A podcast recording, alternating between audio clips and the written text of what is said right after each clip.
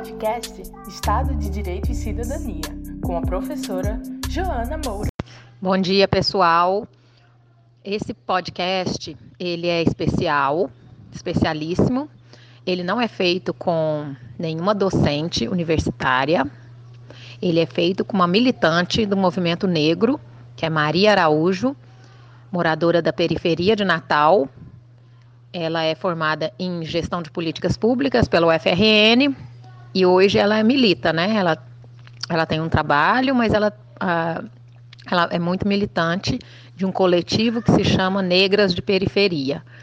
Então, nesse primeiro, a primeira questão que eu fiz para ela foi que ela colocasse um pouco o surgimento, né, o porquê do surgimento desse negras de periferia, como é que foi isso, como é que isso se, né, aconteceu, quais as primeiras impressões dela com relação a esse coletivo e a importância desse coletivo na vida dessas meninas jovens negras.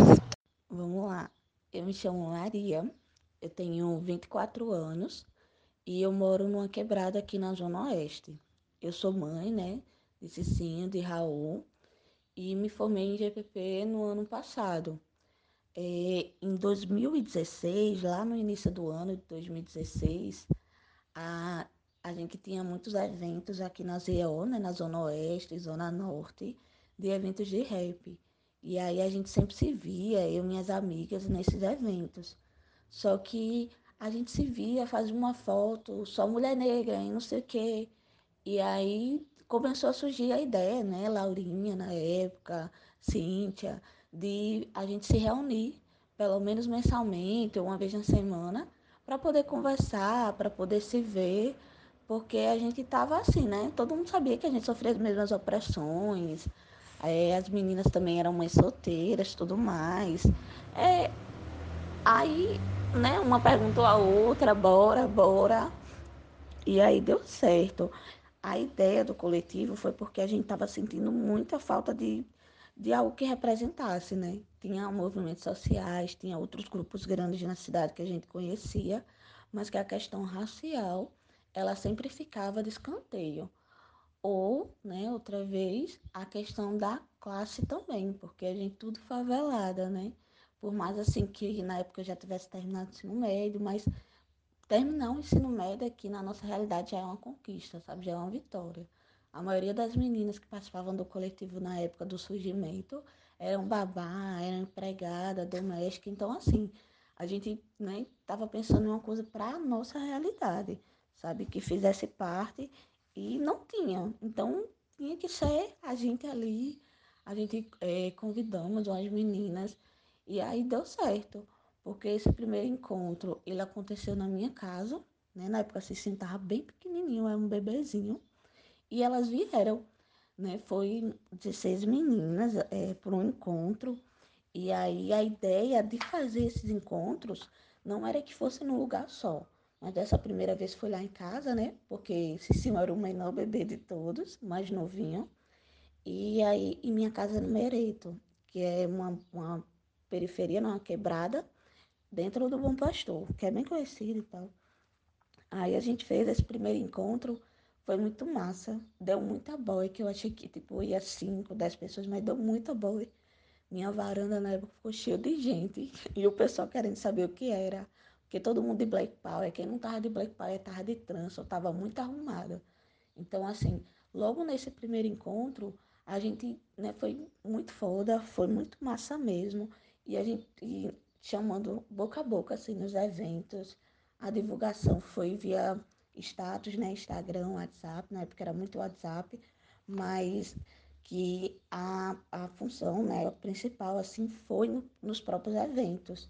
E aí os eventos eram de rap, do, da cultura hip hop, né? Batalha da Esperança, Batalha da Zona Norte, mas que também foram nos paredões, sabe? A gente chamava a amiga, e aí, bora vai ter pipoca e não sei o que, vai ser massa, vai ser o primeiro, é a primeira vez que acontece encontro de mulher favelada e não sei o que. E deu certo, sabe? Deu super certo. Laurinha, Fernanda estava nesse primeiro encontro, foi muito, muito bom mesmo. E aí já nesse primeiro encontro, a gente decidiu o nome do coletivo, que seria um coletivo, aliás, porque a ideia é que fosse um grupo ah, não é movimento social, ah, não é, não é parceiro de partido, não sei o quê. E a gente, nesse encontro, além de falar, né, das opções que a gente sofria, do racismo, né, disso tudo, a gente também debateu isso. E foi muito lindo, porque foi de uma das meninas que estava no encontro, a Marina, que ela falou: Olha, a gente é negra, a gente é de periferia, e eu acho que o nome deveria ser esse mesmo, porque é forte. Onde a gente chegar, vão saber que é a gente. E deu certo, sabe? E foi isso mesmo. Na pra semana, assim, uma das colegas lá, uma das amigas do grupo, que é a Luana, ela fez o nosso símbolo, que é uma mão, né, da luta, um mapa da África e uma quebrada dentro. E aí, esse logo a gente tatuou, né? Eu, Laura, outras meninas. A gente super emocionada, super apegada. Tatuamos e estamos aqui a, até hoje, sabe?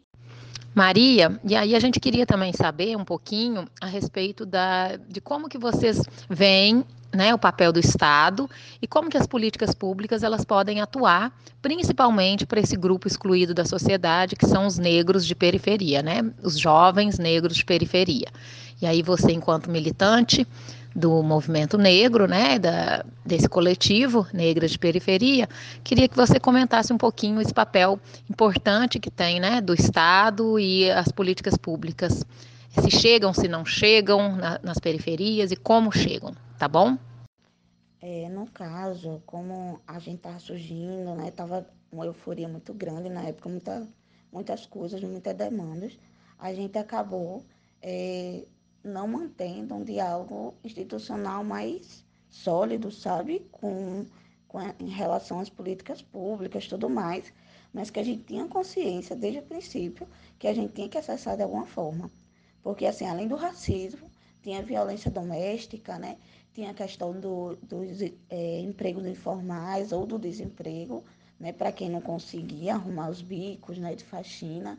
Então, assim, os encontros, além de a gente dialogar, né, falar das nossas dores, claro, porque é super importante para as mulheres negras, para as pretas, a gente também tinha que levar demandas né, de, é, de como solucionar isso, sabe? De como acessar é, algumas informações, tipo em relação à violência doméstica. Poucas das meninas que estavam no grupo sabiam que a DEAN ficava na Ribeira. E assim, a DEAN Zona Sul, mas fica lá na Ribeira, horário de funcionamento que não tinha no final de semana. Então, assim, eram situações que a gente tinha que pesquisar, a gente tinha que acessar para poder levar para o coletivo. E elas também, né? No caso, algumas parcerias que a gente conseguiu foi conhecendo a Jagum Oberim, que é um coletivo, né, que é um grupo de mulheres pretas aqui na cidade, que já está há mais de 10 anos, é, coordenado pela Elizabeth, que hoje ela é coordenadora né, é, da COEPI.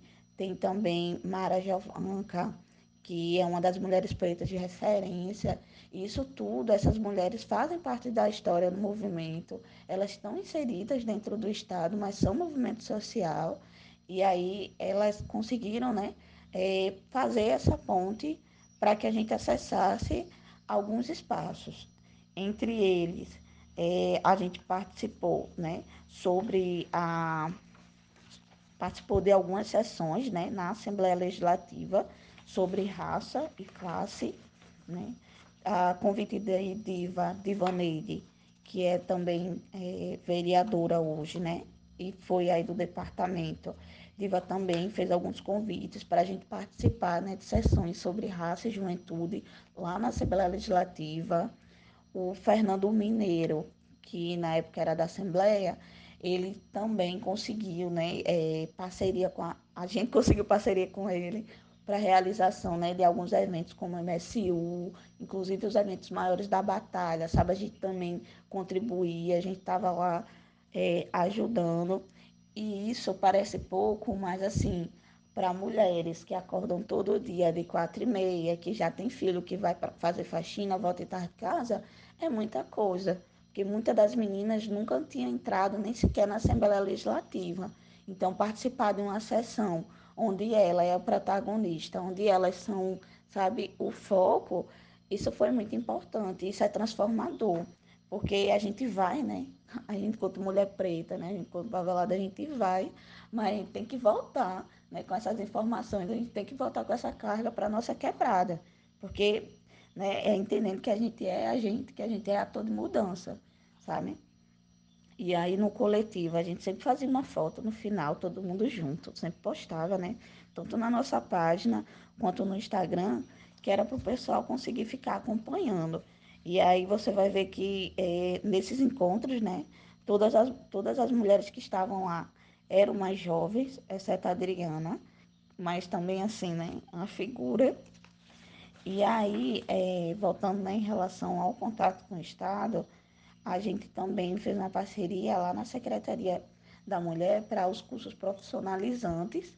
E aí, quem participou desses cursos foi muito interessante. Quem participou foram as mães das meninas, né? Foram as mulheres mais velhas, sabe? Isso aí foi muito massa, porque o coletivo ficou mais conhecido, tanto, tanto aqui, em outros locais, né? Em outros bairros assim. foi muito massa mesmo.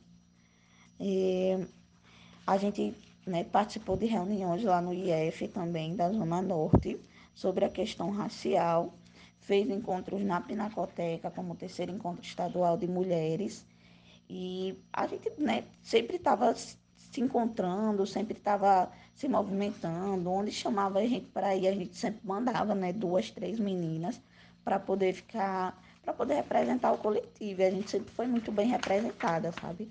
Qualquer uma das mulheres que tivessem lá, com certeza a gente confiava que tinha total capacidade de, de representar, de falar qual era a nossa tese, qual era a nossa ideia.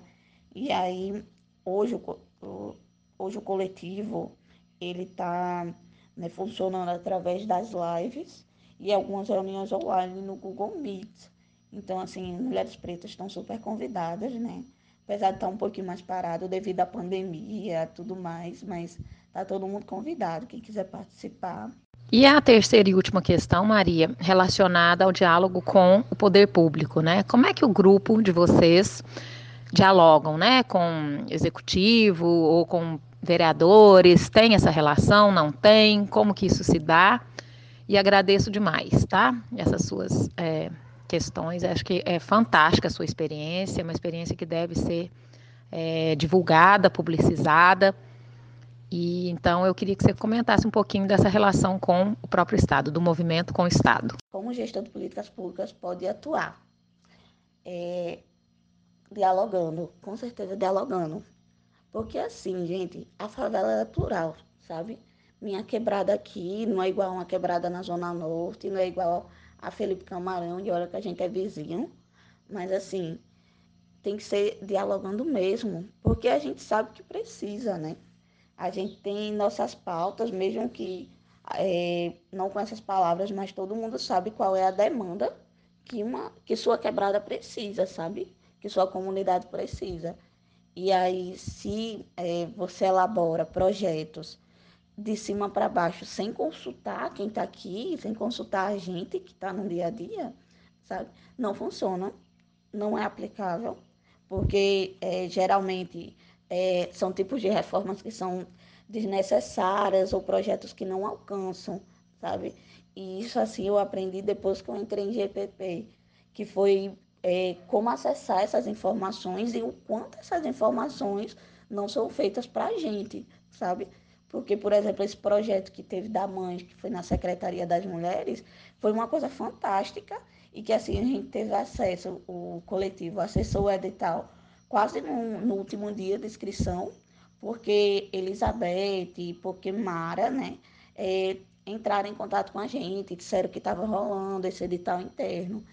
E essas, essas relações, né? A gente sabe o quanto é complicado, né? Principalmente devido a, ao grau de instrução, mas que, assim, o jeito como você fala, o jeito como você trata as, as informações é que vai definir se, se o outro, né?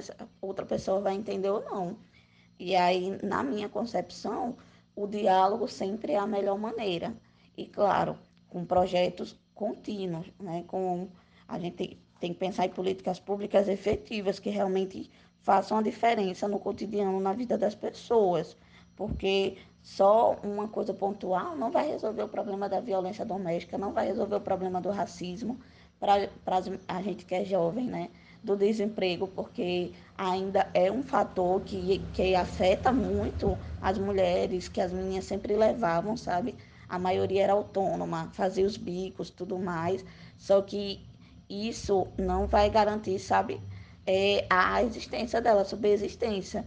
E agora, nesse período de pandemia, menos ainda, né? Porque a gente sabe que elas não estão sendo chamadas e tal, tudo mais, a dificuldade que está sendo. E aí, é, daqui na cidade, poucas figuras, né? Poucas figuras políticas estavam abertas para esse diálogo. E é muito complicado quando você coloca essa relação, né? Já é difícil acessar. E aí quando não tem, é, quando não tem é, contato, né, de alguém lá dentro, é mais ainda, sabe? Mas assim, espero que vocês tenham entendido, né? Qualquer dúvida, segue lá o coletivo no Instagram, pode fazer perguntas, as meninas sempre respondem lá. É mais de um acesso, tá, gente, na rede social.